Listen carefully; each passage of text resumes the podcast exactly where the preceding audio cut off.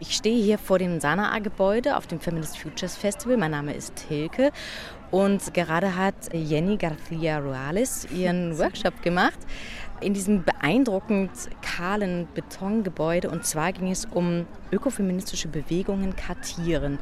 Und da würde ich von dir, Jenny, zuerst mal wissen, was ist für dich Ökofeminismus? Uff, das ist eine schwierige Frage und das war genau, genau was wir in dem Festival machen wollen, das für uns selber zu definieren. Aber für mich Ökofeminismus, es ist wie ist die Beziehung, die wir haben zu unserer Umwelt und wie wir dementsprechend agieren und uns bewegen, irgendwas für die Umwelt beizutragen und uns reflektieren, wie wir uns finden in unserer Umwelt also der Begriff Ökofeminismus kommt, wenn wir das Wort teilen von Ökologie und Feminismus. Ökologie ein bisschen in der Richtung von Umweltschutz und Feminismus. Wir wissen, dass es nicht nur einen homogenen Feminismus, sondern verschiedene Linien. Und es gab schon ökofeministische Praxisen, wo Frauen ein bisschen gegen Chemikalien in Tschernobyl äh, demonstriert haben, wo die gegen Einsatz von Pestiziden demonstriert haben. Aber der Begriff ist erst in den 70er Jahren von weißen Feministinnen in den USA entstanden. Und ein bisschen der Knackpunkt ist, dass und diese Dualität von Frau, Natur, Frau, Mann, Kultur, Natur, dieser Binarismus steht schon. Und da gibt es zwei Perspektiven und zwei Richtungen von Ökofeminismus, um kurz zu machen.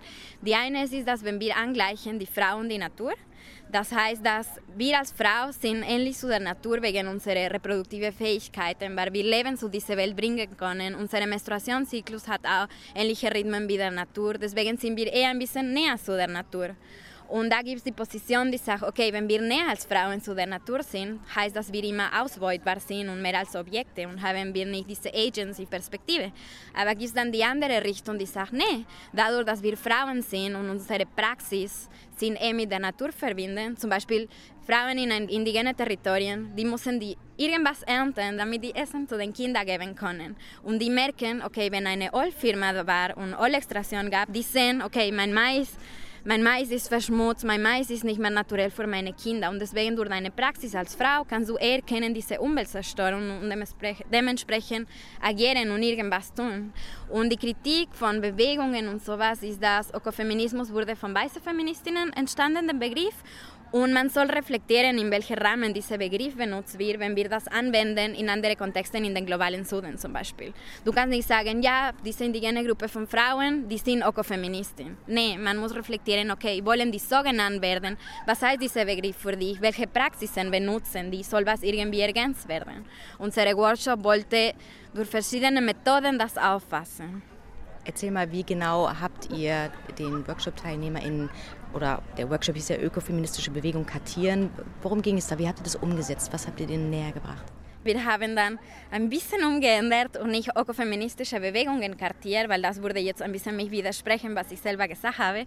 Deswegen wir dachten, okay, es gibt verschiedene Richtungen, was das heißt. Deswegen wir haben uns selber durch verschiedene Methoden der Begriff definiert.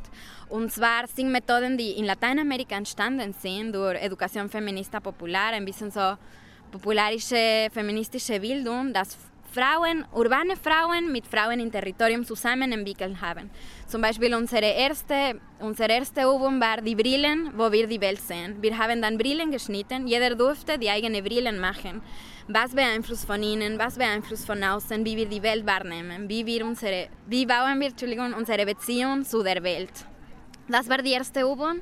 Danach die zweite Übung war ein bisschen nicht rationell zu sein, emotionell zu sein. Und dann haben wir ein bisschen Meditation gemacht, haben wir so Teatro sensorial gemacht. Und das heißt, wir hatten ein Objekt und die Teilis durften sie sich auf den Boden hinlegen und mit einer Orange, die wussten nicht, was das ist, und die mussten einfach loslassen, sich entspannen und einfach mit dem Orange die Körper und die Sinnen wahrnehmen. Und das weckt ein bisschen Gefühle auf, so wie, okay, was habe ich, was rieche ich, woher kommt diese Orange, wer hat diese Orange geändert? So ein bisschen wieder die Verbindung zu unserer Umwelt. Und die dritte Methode, das ist der, das Körperterritorium kartografieren. Es kommt von dem Ansatz, dass unser Körper unser erstes Territorium ist, weil ich befinde mich in, meinem, in meinem Körper und da haben wir aufgezeichnet Wege, die wir die ich tagtäglich begehre, was, wo sehe ich in meinem Körper? Welche Räume sind wichtig für mich, dass ich in meinem Körper markieren kann? Zum Beispiel mein Zimmer, meine WG, das Haus von meinen Eltern, ein Park, wo ich gerne gehe. Dann haben wir zum Beispiel markiert Orte, wo ich mich gerne zurückziehe, wo ich meine Ruhe finde, wenn zu viel in dieser Welt los ist Und dann hatten wir auch, dass wir in dem Körper aufzeichnen, wo tut es weh, wenn wir hören, irgendwelche Ungerechtigkeiten, wenn das Patriarchat irgendwas macht, das mich richtig wehtut. Oder wenn ich höre, okay, in Syrien sterben noch Leute, in Venezuela werden Leute noch deportiert und ich so unmächtig bin, aber mich wehtut, wo zeichne ich das in meinem Körper? Das haben wir ein bisschen als Methode gemacht und dann am Ende zusammen unsere Bedeutung, personale, no, eigene Bedeutung zu Ökofeminismus gegeben.